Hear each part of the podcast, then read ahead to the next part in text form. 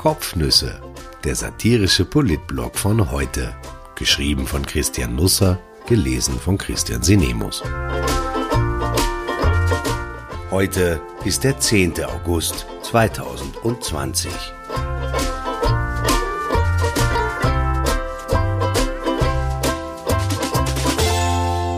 Sommernachtsträume.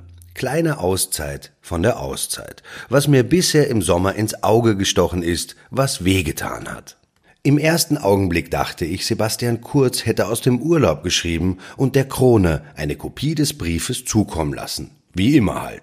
Sehr geehrter Herr Innenminister, steht auf dem linierten Blatt Papier. Ich habe eine gute Idee. Die Schrift ist sauber lesbar, etwas kindlich vielleicht. Mehrmals wurden die Buntstifte gewechselt. Eine Zeile rot, dann blau, dann grün. Es sollte wohl keine Partei vergessen werden. Ich las also weiter. Die Krone druckte das Schreiben ab. Wenn ein Dieb etwas raubt oder ein Mörder jemanden umbringt und die Polizei ihn mit einem Hubschrauber sucht, dann kostet das viel Geld.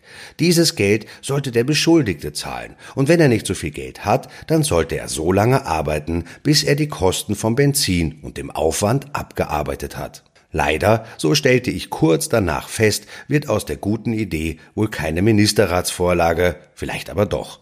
Die Zeilen stammen nämlich nicht vom Kanzler, sondern von Paul aus Villach in Kärnten. Der Neunjährige ist erstaunlich fit mit Beistrichsätzen. Neunjährige haben sonst ja eher nur Beistriche in der Hose. Jedenfalls macht er sich keine Gedanken über Flüchtlingskinder in Griechenland, die in seinem Alter sind, über die Schule im Herbst und wie seine Eltern durch die Corona-Krise kommen. Nein, es beschäftigt ihn, wie man aus ein paar Knackis Geld herauszuzeln kann. Berührend fand die Krone das. Ich bekenne, ich war schon näher an Tränen, aber vielleicht bin ich in diesem Sommer innerlich verroht. Für mich begann der Juli nämlich so. Ich ging mit meinem Jüngsten zur Bank, um für ihn ein Schülerkonto zu eröffnen. Den Namen habe ich vergessen, also den von der Bank, nicht den von meinem Sohn. Jedenfalls hieß sie nicht zweite oder dritte, das weiß ich mit Bestimmtheit. Die Filiale in meiner Nähe ist wegen Renovierungsarbeiten auf Notbetrieb, also wurden wir in ein Bürogebäude weitergeschickt. Die Empfangsdame dort wusste nicht sofort, ob sich die Dienstleistung Konto eröffnen noch im Angebotsportfolio ihres Institutes wiederfindet, verfügte sich dann aber in einen länglichen Raum, in dem Schreibtische aufgefädelt standen wie Kojen bei der Maniküre. Nicht, dass ich zur Maniküre gehe, aber ich weiß aus Frauenzeitschriften, wie es dort aussieht. Ich lese Frauenmagazine lieber als Männermagazine. Über Männer weiß ich ausreichend gut Bescheid. Die Kapitel über Nagellacke und Frisuren überspringe ich. So ehrlich will ich sein. Da will jemand ein Konto eröffnen, rief die Empfangsdame in den Raum mit den Manikürkojen hinein. Hat wer Zeit? Es blieb still, aber nach ein paar Momenten kam eine Frau zu uns und bat uns lächelnd näher zu treten. Ich mache es kurz. Schülerkonto haben wir immer noch keines. Aber an Erfahrung bin ich reicher und an Vermögen zugelegt zu haben, ist ja auch nicht das schlechteste Ergebnis, das man erzielt haben kann, wenn man eine Bank verlässt. Es ist nämlich so, der Reisepass war knapp abgelaufen, aber noch gültig. Mein Sohn hätte also etwa vermutlich nach Grönland reisen können oder auf die Molukken, aber in der Bank fuhren wir gegen die Mauer. Der offizielle Schülerausweis des Ministeriums wurde nicht anerkannt, weil man, logisch, mit einem Schülerausweis kein Schülerkonto eröffnen kann.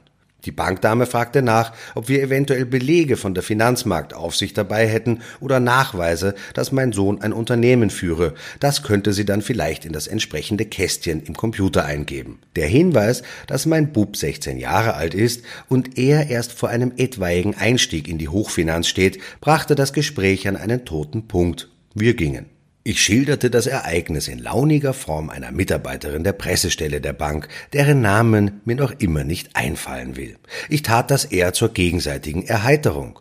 Oh mein Gott, schrecklich, schrieb sie mir zurück. Das kann doch nicht wahr sein. Ich kümmere mich darum. Sorry. Sorry war sogar durchgängig groß geschrieben. Ich habe nie wieder von ihr gehört. So sorry. Ich musste an dieses Erlebnis denken, als ich die Vorkommnisse rund um die Kommerzialbank Mattersburg zu verfolgen begann. Ich schicke voraus, ich bin Quereinsteiger in die Materie, denn ich war in der zweiten Julihälfte auf Urlaub. Also nicht wirklich auf Urlaub, sondern ich hatte frei, blieb aber im Großraum Wien. Die Regierung hatte uns aufgetragen, wegen Corona gefälligst nicht weit wegzufahren, und da ich immer schon ein stark entwickeltes Obrigkeitsdenken hatte, befolgte ich die Anordnung strikt. Aus Trotz allerdings schaltete ich den Kanzler und seine Kumpels und Kumpelinen stumm. Ich las also über Wochen keine Zeitungen, keine Magazine, schaute keine Nachrichtensendungen im Fernsehen, wechselte den Radiosender, wenn die Schlagzeilen durchgegeben wurden. Ich schaltete alle Pushmeldungen aus, konsumierte soziale Medien, nur mehr beiläufig, las Mails höchstens zweimal am Tag, um sie in der Folge zu ignorieren. Es war ein Experiment, das glückte und scheiterte gleichzeitig, denn ich wollte nichts überprüft wissen. Was ich sagen kann, man bekommt erstaunlich viel mit, selbst wenn man nichts mitbekommen will. Und nichts wissen macht auch nicht glücklich. Ich muss also weitersuchen. Wenn alles gut geht, habe ich noch ein paar Jahre Zeit dafür. Meine Lieblingsgeschichte, die ich über die Kommerzialbank erfuhr, geht so. Der Fußballclub, den sich das Institut hielt, hatte vor einiger Zeit einen begabten Stürmer. Wenn es in einem Spiel spitz auf Knopf stand, dann tauchte der Präsident, der gleichzeitig auch der Chef der Bank war, was sich in vielen Fällen als praktisch herausstellte, gleichzeitig aber auch als riskant, jedenfalls tauchte der Präsident in der Halbzeit in der Kabine auf und überreichte dem Spieler einen Scheck, als Motivation quasi, in der zweiten Hälfte etwas aus sich herauszuholen, was Sportler gern als die zweite Luft bezeichnen. Wenn der begabte Stürmer dann tatsächlich den spielentscheidenden Treffer erzielte, dann griff er nach dem Match zu einem Kuli und malte einen Nuller hinter die Summe am Scheck. Passt eh so, oder? rief er dem Präsidenten zu, der nickte. Ich habe natürlich keinerlei Belege, dass es sich tatsächlich so zugetragen hat, aber das erzählt man sich derzeit halt so im Raum Mattersburg und mir fällt keine seriösere journalistische Quelle ein als der Wirtshaustisch. Vielleicht hätte ich es auch so machen sollen wie die Kreativbanker. Also einen Reisepass basteln, Blumen draufmalen, ein paar Stempeln von der Rübezahlalm oder dem Karwendelhaus hineindrücken, ihn dreimal gegen die Wand werfen und in einen Sud aus Brennnesseln und Bananen tauchen, um ihn alt aussehen zu lassen. Dann hätte mein Sohn wohl jetzt schon ein Schülerkonto. Wirklich überraschend ist die Erkenntnis ja nicht, dass man in Österreich recht einfach ein paar hundert Millionen auf die Seite räumen kann. Aber wehe, du willst mit 20 Euro ein Konto eröffnen. Da hast du Basel I oder 2 oder 3 am Hals. So schnell kannst du gar nicht Einlagensicherung sagen. Die Geschichte lehrt uns dauernd, aber sie findet keine Schüler. Ich glaube, Ingeborg Bachmann hat diesen Satz nicht auf das Bankwesen gemünzt, er passt aber trotzdem. Von Bank Burgenland bis zur Hypo. Österreich pflegt mit den Inhaltsstoffen seiner Geldinstitute einen eher saloppen Umgang. Ich glaube, das kann man gefahrlos so behaupten. Martin Pucher, der Harald Mahrer von Mattersburg, zumindest was die Zahl an Funktionen betrifft, will schon 1992 mit den ersten Schwindeleien begonnen haben. Er stand also bereits mit einem Bein im Kriminal, da hatten ein paar Journalisten, die jetzt über die Affäre berichten, noch keinen Fuß auf die Welt gesetzt.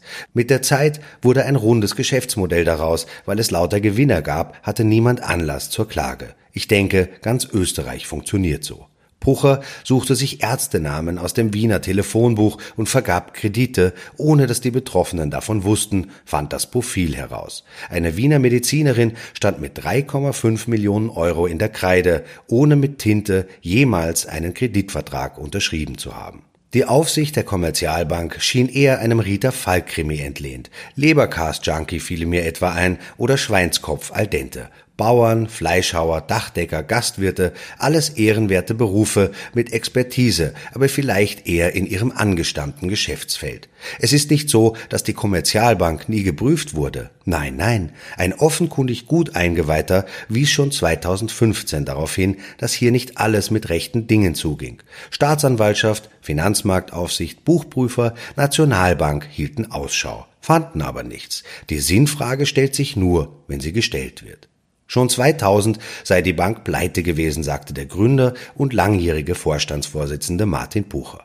Aber es kümmerte ihn damals nicht und auch niemand anderen. Alle taten weiter, als wäre das Geld eine unendlich verfügbare Ressource, was irgendwann ja auch stimmt. Während Österreichs Bankensektor zehn Jahre lang schrumpfte, legte die Kommerzialbank in der Bilanzsumme über 92 Prozent zu. Das hätte schon auffallen können. Ich meine, wenn Sie der Bank einmal eine Rate schuldig bleiben, der Sozialversicherung ein paar Cent nicht ausgezahlt haben, dann rückt eine Kavallerie an, aber der Bucher Martin war halt so ein lässiger Kumpel. Seine Frau offenbar auch. Am Tag, als die Bank zugedreht wurde, rief sie Freunde und Bekannte an, um sie zu warnen. Es gibt sie also schon noch, die Bankenaufsicht in Österreich, sie ruht eben nur auf anderen Schultern. In Mattersburg und Umgebung leben sehr eifrige Sparer. Schon die Kleinsten haben recht viel Geld auf der hohen Kante. Vielleicht handeln sie mit tiefer gelegten Bobbycars oder vertreiben Fitzers am Schulhof in größerer Stückzahl. 19.000 Euro befinden sich im Schnitt auf den Kindersparbüchern der Kommerzialbank. Anderswo in Österreich schleppen Kinder Sackerln mit Centmünzen, Muscheln und Hemdknöpfen zur Bank. Der Mattersburger halbwüchsigen Clique aber quälen die 500er nur so aus den Hosentaschen. Der Verdacht liegt nahe, dass es sich hier vielleicht eher um kreative Geldanlagen von Erwachsenen handelt, zumal Kindersparbücher besser verzinst sind, aber das kann natürlich auch eine üble Unterstellung sein. So oder so, der Vorfall rührte den Finanzminister und er schritt zur Tat. Besser gesagt, er tat einen Schritt, allerdings in die falsche Richtung. Ich glaube, Hopsi ist der Cousin von Sumsi. Beide sind über den Sparefroh miteinander verwandt. Als ruchbar wurde, dass Hopsi, das Kindersparbuch der Kommerzialbank, so viel wert zu werden droht wie Wirecard-Aktien, warf sich Gernot Blümel in die Schlacht. Hopsi-Einlagen der Kinder sind gesichert, schrieb er in einer Presseaussendung, und der Titel durfte sich gute Hoffnung darauf machen, eines der Zitate des Sommers zu werden, aber nach einem Tag wendete sich das Blatt. Der Chef der Einlagensicherung sah die Einlagen nunmehr als nicht mehr sicher an. Wenn man Politik, wie ich im Sommer, nur portionsweise konsumiert, dann hatte man in der Folge ein falsches, vielleicht aber doch ein richtiges Bild der österreichischen Geschehnisse, denn nun begannen sich verschiedene Vertreter verschiedener Parteien über Hopsi auszutauschen, was der Sache einen kindlichen Anstrich verlieh, aber irgendwie auch nett war. Auch die Familienministerin wollte nett sein und das schon am 28. Mai um 16.30 Uhr. Bei den Verordnungen ist die Regierung nicht so pingelig, aber wenn sich Historisches ereignet, dann ist Präzision erste Bürgerpflicht. Die netten Leute von Türkis-Grün hatten sich entschieden, Corona-geplagten Familien etwas Geld zukommen zu lassen. Christine Aschbacher mutmaßte, die Österreicherinnen und Österreicher könnten zu begriffsstutzig sein, um den Vorgang gedanklich richtig einordnen zu können, und so beschloss sie in Bild bildlich nachzustellen. Sie fand eine bedürftige Familie, traf sich mit ihr im Volksgarten und überreichte ihr ein paar Hunderter. Das gierige Baby der Familie griff nach dem Geld, vermutlich war es aus Mattersburg, und wollte sich die ersten Netsch für Hopsi krallen, aber das eine endete wie das andere. Leider verlor ein Mitarbeiter der Ministerin das Foto, ein Redakteur der Krone fand es, druckte es ab und das Verhängnis nahm seinen Lauf. Weil in Österreich kein Ereignis klein genug ist, um nicht zu einer parlamentarischen Anfrage zu führen, erfuhren wir durch nunmehrige Beantwortung zweierlei. Einerseits, dass die Geldscheine vor der Überreichung desinfiziert wurden, das Baby hat also vollkommen grundlos wochenlang in Angst gelebt. Andererseits, dass die Familie die Hunderter wieder zurückgeben musste, weil die Überweisung elektronisch zu erfolgen hat. Nachdem wir in heute letzte Woche darüber berichtet hatten, ereilte uns elektronische Post aus dem Bundeskanzleramt. Ein Jurist für Rechts- und Vergabeangelegenheiten hatte sich etwas Zeit freischaufeln können und schrieb uns. Wir haben Beschwerde seitens der abgebildeten Familie erhalten und möchten daher fragen, von welcher Quelle Sie das Foto bezogen haben und welche Nutzungsberechtigung Sie dafür besitzen. Ich könnte jetzt ein paar Sätze der Erklärung hierfür aufwenden, aber ich unterlasse das. Es würde die Ernsthaftigkeit dieser Kolumne untergraben, und das kann keiner wollen, am wenigsten ich. Sie sehen also, der Sommer gerät gar nicht so langweilig, wie Sie vielleicht gedacht hatten. Im Gegenteil. Ich werde mir deshalb erlauben, ein paar Schmuckstücke hervorzuholen, sie aufzupolieren und Ihnen zur geneigten Ansicht vorzulegen. Nicht täglich, in loser Folge, vielleicht auch nur einer, wir werden sehen. Erwarten Sie nicht zu viel, ich bin schließlich keine Bank. Verbringen Sie noch eine wunderbare Zeit. Heute gibt es im ORF wieder ein paar Drohnenaufnahmen von der Gartenbaumesse Tulln zu sehen. Die entsprechende Sendung ist im Programm seltsamerweise unter dem Titel Sommergespräche angeführt. Diesmal muss sich Werner Kogler entscheiden, ob ihm Toilettenpapier oder Desinfektionsmittel näher steht. Egal wie die Antwort ausfällt, ich werde sie in jedem Fall mögen.